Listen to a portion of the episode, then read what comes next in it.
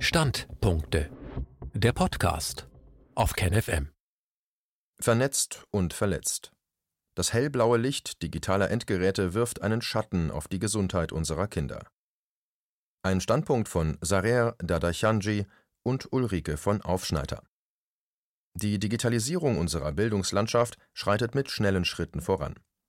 Mehr Digitalisierung sei notwendig, wir hinkten weltweit hinterher Unsere Kinder würden ohne das tägliche Üben mit iPads und Co. in der Zukunft keinen Job finden. So wird es täglich von Politikern und in den Leitmedien erklärt. Aber was für die Wirtschaft, speziell für die Hersteller von Technikspielzeug, gut ist, ist es mitunter nicht für die Kinder. Die wenigsten machen sich Gedanken darüber, was die Digitalisierung mit der Gesundheit speziell junger Nutzer anstellt. Die Autoren geben einen Überblick über die schlimmsten Beeinträchtigungen durch exzessive Techniknutzung. Dass viele Eltern die Digitalisierung der Schulbildung begrüßen, ist unumstritten. Genauso unumstritten ist es, dass Eltern die Gesundheit ihrer Kinder fördern wollen. Während Regierungen und Bildungsbehörden seit mehreren Jahren die angeblichen Vorteile der Digitalisierung unerbittlich bewerben und seit 2020 das Fernlernen als besonderen Vorteil in der jetzigen Krise präsentieren, wird über die eventuellen Gesundheitsschäden in Bezug auf die Digitalisierung geschwiegen. Die folgenden Zeilen informieren über etliche Schäden, die durch die Nutzung von Computern, einschließlich Tablets, Handys und Computerspielen entstehen, und schlagen vor, wie man Kinder vor negativen Auswirkungen der Digitalisierung schützen kann. Der Fokus dieses Infoblatts liegt auf den gesundheitlichen Schäden. Manch andere Nachteile der Digitalisierung werden auch thematisiert, Zitierte Quellen finden sich in der Bibliografie am Ende des Infoblatts. Augenverletzung und Schlafstörungen. Lichtstrahlung, blaues Licht. Das menschliche Auge ist an das Spektrum der Sonnenstrahlung angepasst. Die Strahlung aus den Bildschirmen von Tablets oder Handys, oft blaues Licht genannt, hat ein wesentlich anderes Spektrum als Sonnenlicht und kann die Netzhautzellen beschädigen. Das gilt besonders in der Wachstumsphase des Auges, also bei Kindern. Darüber hinaus kann diese Strahlung die nächtliche Produktion des Hormons Melatonin hemmen und somit zu Schlafstörungen führen. Enges Blickfeld und gleichbleibender Fokuspunkt. Das Auge hat verschiedene Muskeln, die jeweils den Augapfel bewegen, die Brechkraft des Auges anpassen und die Pupillenweite kontrollieren. Wie auch bei anderen Muskeln gilt, wenn die Augenmuskeln sich wenig bewegen, schwinden sie. Ein nicht digitalisiertes Schulkind sitzt bei seiner Arbeit an einem Tisch, wo lauter Sachen herumliegen, die es betrachtet und nach denen es immer wieder greifen muss. Bücher, Hefte, Blätter, Stifte, die Federmappe, der Anspitzer und der Radiergummi, das Lineal. Sein Blickfeld ist dementsprechend breit und der Fokuspunkt seines Auges variiert, sodass all die Augenmuskeln sich regelmäßig bewegen. Bei der Arbeit mit einem iPad dagegen bleibt sein Blickfeld extrem eng und der Fokuspunkt gleich, so dass die Augenmuskeln sich wenig bewegen und dadurch schwinden, was zu verschiedenen Augenproblemen führen kann. Trockene Augen durch zu wenig Blinzeln. Mit jedem Augenschlag wird Tränenflüssigkeit auf der Augenoberfläche verteilt, was nicht nur die Horn- und Bindehaut befeuchtet, sondern auch Bakterien abwehrt und Staub und Schmutz abwischt. Beim Starren auf ein iPad blinzelt ein Kind drastisch weniger als bei der Arbeit mit Büchern, Heften und Stiften, sodass seine Augen trockener, schmutziger und für eine Infektion anfälliger werden. Schutz vor Augenverletzung und Schlafstörungen. Der allergrößte Schutz für die Augen ist, so wenig Zeit wie möglich am Bildschirm zu verbringen. Für einen gesunden Schlaf sollten besonders Kinder und Jugendliche zwei bis drei Stunden vor dem Einschlafen nicht auf einen Bildschirm starren. Falls Kinder unbedingt beträchtliche Zeit auf einen Bildschirm starren müssen, hilft die sogenannte 20-20-20-Regel. Alle 20 Minuten sollte sich das Kind für 20 Sekunden auf einen Punkt fokussieren, der ungefähr 20 Fuß, also circa 6 Meter, entfernt liegt. Schädigende Körperhaltung bei einer guten Körperhaltung liegt der Massenschwerpunkt des Kopfes in einer ungefähr senkrechten Linie mit der Halswirbelsäule, die das Gewicht des Kopfes ohne Probleme trägt. Die Hüfte liegt ebenfalls in dieser Linie und der Rücken trägt das Körpergewicht auch ohne Probleme. Wenn ein Kind dagegen auf ein Handy oder Tablet schaut, entsteht typischerweise eine schlechte Körperhaltung. Das Gewicht des Kopfes, ca. 2 bis 3 Kilogramm, biegt die Halswirbelsäule stark nach vorne, die dadurch hoch gespannt wird und der ganze Rücken wird krumm. Das alles führt sehr oft zu Nacken-, Rücken- und Kopfschmerzen, langfristig zu Verformungen am Skelett und an den Muskeln und einer frühzeitigen Degeneration der Bandscheiben. Schutz vor schädigender Körperhaltung Kinder und Jugendliche müssen geschult werden, bei der Computerarbeit die richtige Körperhaltung, wie oben beschrieben, einzunehmen und beizubehalten. Eine solche Schulung wird zurzeit nicht in Schulen vermittelt. Eltern müssen daher die volle Verantwortung tragen. Hier gilt auch, für eine gesunde Entwicklung des Skeletts und der Muskulatur sollten Kinder nur so viel Zeit am Computer verbringen, wie absolut unvermeidbar ist. Bedenken in Bezug auf WLAN und Handystrahlung WLAN und Handystrahlung sind nicht das gleiche, und es gibt verschiedene Varianten von beiden. Doch sie sind alle verwandt und bestehen aus elektromagnetischer Strahlung mit einer Frequenz im Bereich von ca. 1 bis 5 GHz. Die Belastung durch solche Strahlung gibt Anlass zur Sorge.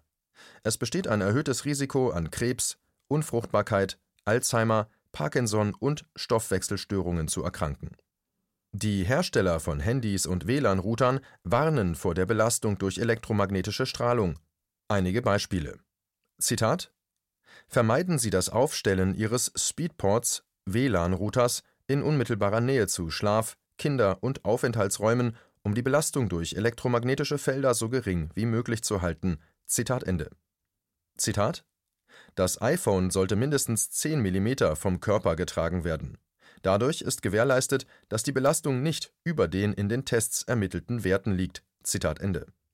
Zitat Um die Belastung durch HF-Energie zu reduzieren, sollten Freisprechanlagen wie der integrierte Lautsprecher, die mitgelieferten Kopfhörer oder ähnliches Zubehör verwendet werden.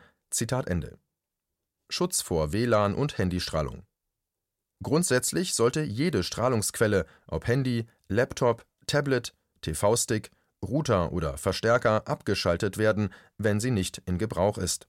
Das heißt nicht unbedingt, dass die Geräte selbst auszuschalten sind. Bei Handys, Tablets und Laptops gibt es einen Flugmodus und viele Router können auf Knopfdruck das WLAN abschalten. Weiterhin sollten Kinder das Handy nicht immer am Körper tragen. Sucht- und Verhaltensauffälligkeiten. Sehr viele mit einem Handy und/oder iPad ausgestattete Kinder und Jugendliche werden schnell süchtig nach ihren Geräten. Ein süchtiges Kind greift ständig nach seinem Gerät, wird leicht von jeder Benachrichtigung abgelenkt und hat weniger Zeit und Lust für andere Aktivitäten. Weiterhin fällt es einem solchen Kind schwer, das Gerät nachts wegzulegen, was zu Schlafstörungen führt und somit die Regeneration des Körpers behindert. Viele Erwachsene bemerken, dass Kinder soziale Isolation und andere Verhaltensauffälligkeiten zeigen, wenn sie häufig digitale Medien, Handy, Tablet, Spielkonsole, TV konsumieren Schutz vor Mediensucht. Um Computersucht zu vermeiden, reicht es sicherlich nicht, dem Kind lediglich das Gerät wegzunehmen. Ein Kind, das ständig daran denkt, ist auch ohne das Gerät weiterhin süchtig. Es braucht Alternativen, auf die es sich freuen kann. Sport, Musik, Tanzen, Singen, Basteln, sich mit Freunden zu treffen und an der frischen Luft zu spielen. Selbstverständlich hilft es hierbei enorm, wenn Erwachsene gute Vorbilder sind. Cybermobbing Cybermobbing ist eine Form der Gewalt gegen Kinder und Jugendliche. Mit der steigenden Digitalisierung steigen auch die Anzahl der Opfer und das Ausmaß ihrer Belastung stark an. Mobbing gab es immer, allerdings senkt das Internet die Hemmschwelle für Mobbingaktivitäten, da viele Kinder sich in der virtuellen Welt trauen, Beleidigungen, Verspottungen und Drohungen zu schreiben, die sie in der physischen Welt nicht aussprechen würden. Darüber hinaus können die Täter rund um die Uhr aktiv sein und ihre Opfer auch im häuslichen und ehemals sicheren Umfeld angreifen. Die Folgen von Cybermobbing variieren von Fall zu Fall. Einige Opfer erleiden langfristig eine ernsthafte emotionale, psychische und/oder physische Belastung bis hin zu Traumata. In einigen Fällen sind auch Lehrkräfte Opfer von Cybermobbing. Schutz vor Cybermobbing Sobald ein Kind Zugang zu sozialen Netzwerken bekommt, sollten Erwachsene, Eltern, Pädagogen mit ihm Verhaltensregeln diskutieren und vereinbaren. Es gibt viele Fragen zu besprechen. Wie sollten Kinder respektvoll miteinander umgehen? Wie erkennt man Cybermobbing auch schon in den Anfängen? Was sollte ein Kind tun, wenn es sich ungerecht behandelt fühlt? Oder wenn es feststellt, dass ein anderes Kind angegriffen wurde? Wie viel persönliche Information sollte es preisgeben? Welche Gefahren entstehen, wenn es persönliche Fotos und Videos teilt oder veröffentlicht? Am Anfang kann es sinnvoll sein, dass besonders Eltern alle Tätigkeiten ihres Kindes im Internet kontrollieren. Wenn ein Kind von Cybermobbing betroffen ist, sollten Eltern so schnell wie möglich handeln. Gemeinsam mit dem Kind können die genauen Vorfälle festgestellt und Beweise gesichert werden. In Absprache mit und auf Veranlassung von der Schule oder notfalls auch der Polizei können Cybermobber blockiert und beleidigende Inhalte gelöscht werden. Zugang zu schädlichem Inhalt. Pornografie. So sehr die meisten Eltern sich bemühen, es zu verhindern, gelingt es vielen Kindern, von ihren Handys und Tablets auf pornografische Bilder und Videos zuzugreifen. Das Problem ist nicht bloß, dass Menschen, insbesondere Frauen, aber auch Männer, als rein sexuelle Objekte dargestellt werden. Manche Bilder können extrem verstörend sein, besonders wenn Kinder sie sehr früh und ungewollt sehen. Ein kurzer Blick auf eine oft besuchte pornografische Webseite wie youporn.com reicht, um zu zeigen, worum es sich hier handelt. Diese Bilder gehen ihnen eine lange Zeit nicht aus dem Kopf.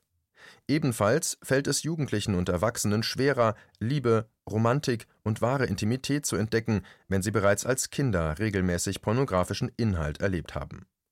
Darüber hinaus kann jedes Kind jederzeit mit einem iPad Fotos und Videos von seinen eigenen Körperteilen und geschlechtlichen Handlungen machen und diese selbstgemachte Pornografie über soziale Netzwerke teilen, auch an Kinder, die diese gar nicht sehen wollen. Die Konsequenzen eines solchen Verhaltens können Kinder nicht abschätzen. Gewalt, Drogenmissbrauch.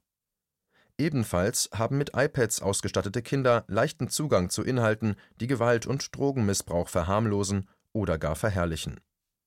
Fragwürdige Werbung. Beim Surfen im Internet ist Online-Werbung nicht zu vermeiden und Kinder sind immer öfter die Zielgruppe. Fastfood-Ketten, Glücksspielunternehmen, Lebensmittelkonzerne, Supermärkte und allerlei andere Firmen verwenden ausgefeilte Methoden, um unnötige oder gar gesundheitsschädigende Produkte zu verherrlichen und dabei an das Geld und die Daten von Kindern zu gelangen. Für diese Werbebotschaften werden sehr häufig Prominente gebucht.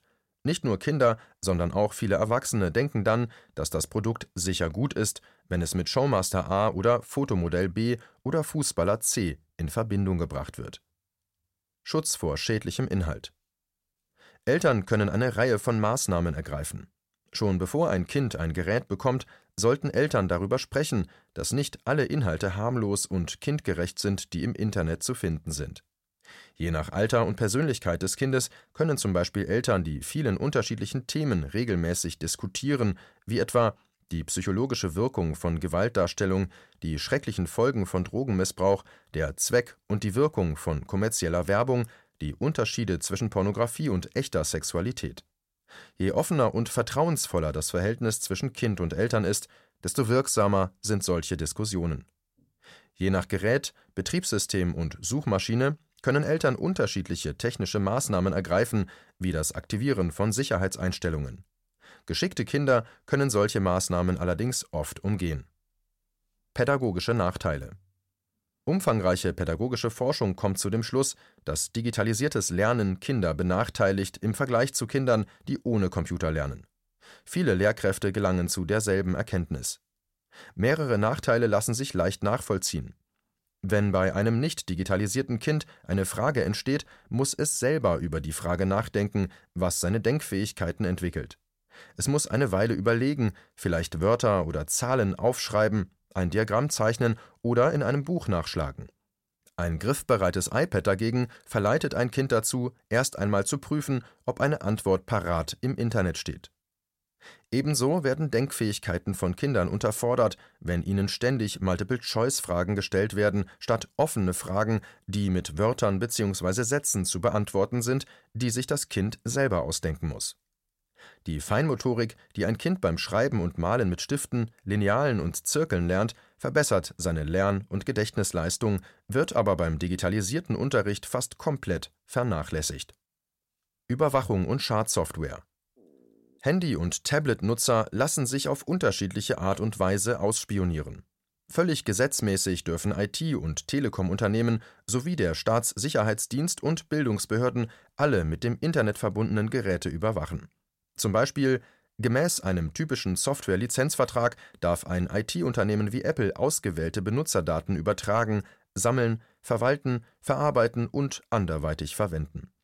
Darüber hinaus gibt es mehrere Apps auf dem Markt, die Handy- und Tablet-Nutzer ausspionieren lassen, so etwa die iPad Spy App von Spy-Era. Wenn so eine App heimlich installiert wird, kann der Spion ein Gerät überwachen, ohne dass der Nutzer es überhaupt weiß. Mit den oben genannten Arten von Spyware bekommt der Spion Zugang auf unterschiedliche Daten auf dem Gerät wie Standortdaten, Bilder, Videos, Nachrichten. Noch schlimmer, ein gehacktes Gerät kann nicht nur Sprach- und Videoanrufe offenlegen, sondern als leistungsstarke Wanze mit dem Mikrofon und der Kamera das Wohnumfeld komplett ausspionieren. Über Videokonferenzdienste wie Zoom und Skype erhalten Außenstehende, andere Kinder, Lehrerinnen und Lehrer allzu oft auch Hacker, sogar Zugang zum persönlichen Wohnumfeld. Bei der Nutzung eines mit dem Internet verbundenen Handys oder Tablets entsteht immer das Risiko, dass unerwünschte schädliche Software, Malware, auf dem Gerät landet. Solche Schadprogramme können Daten klauen, Dateien löschen oder Dateien verschlüsseln und dabei Geld vom Benutzer erpressen. Finanzielle Schäden und kommerzielle Einflussnahme.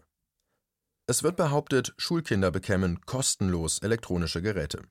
Es mag wohl sein, dass Eltern für die Erstanschaffung der Geräte diese nicht von ihrem Privatgeld bezahlen müssen. Allerdings bezahlen müssen Eltern auf jeden Fall, und zwar indirekt über Steuergelder. Dieses Geld fehlt dann für andere, sinnvollere Zwecke. Weiterhin brauchen die Geräte Software, die oft kontinuierlich aktualisiert werden muss. Die Geräte selbst sowie die notwendige IT-Infrastruktur, wie etwa das WLAN, müssen auch regelmäßig auf den neuesten Stand gebracht werden. Das alles verschlingt ebenfalls Steuer- und Privatgeld. Diese Gelder fließen in Megakonzerne wie Apple und Microsoft, die bekanntlich selber sehr wenig Steuern in Deutschland zahlen und die über diverse Stiftungen zudem auch andernorts Steuervorteile genießen. Hardware, Software und IT-Infrastruktur werden alle von gewinnorientierten Unternehmen hergestellt, die ihre eigenen kommerziellen Interessen gegenüber den Interessen unserer Kinder priorisieren. Die reichsten Konzerne haben eine enorme Macht und nutzen diese aktiv, um politische Entscheidungen zu ihren Gunsten zu beeinflussen. Sie finanzieren oder subventionieren Teile der Bildung, Bereitstellung der Geräte, technische Infrastruktur, Lernplattformen, Ausbildung der Lehrkräfte und erlangen somit eine Mitbestimmung in Bezug auf Bildungsinhalte. Umweltverschmutzung Die Herstellung, Nutzung und Entsorgung eines elektronischen Geräts erfordert Kunststoff, seltene Erdmetalle, viel Strom und schädliche Chemikalien. Das alles verschmutzt die Erde, zerstört Ökosysteme, fördert Kinderarbeit und schadet sowohl der Umwelt als auch den Menschen. Was nun? Wenn man sich die Bilanz von Vor- und Nachteilen der Digitalisierung unserer Bildungslandschaft anschaut, sollte man sich sehr genau fragen, warum machen wir das alles? Wer entscheidet über den Umbau unserer Bildung? Wer finanziert die mediale Aufbereitung der unterschiedlichen Aspekte? Wer profitiert und wie von digitalisiertem Nachwuchs? Die Antworten zu diesen Fragen muss jeder selbst finden. Gleiches gilt für individuelle Lösungen. Gemeinschaftlich müssen wir dann entscheiden, ob wir die Digitalisierung im avancierten Ausmaß und mit den beschriebenen Konsequenzen annehmen und fördern wollen. Dies war ein Beitrag aus dem Rubicon, Magazin für die kritische Masse.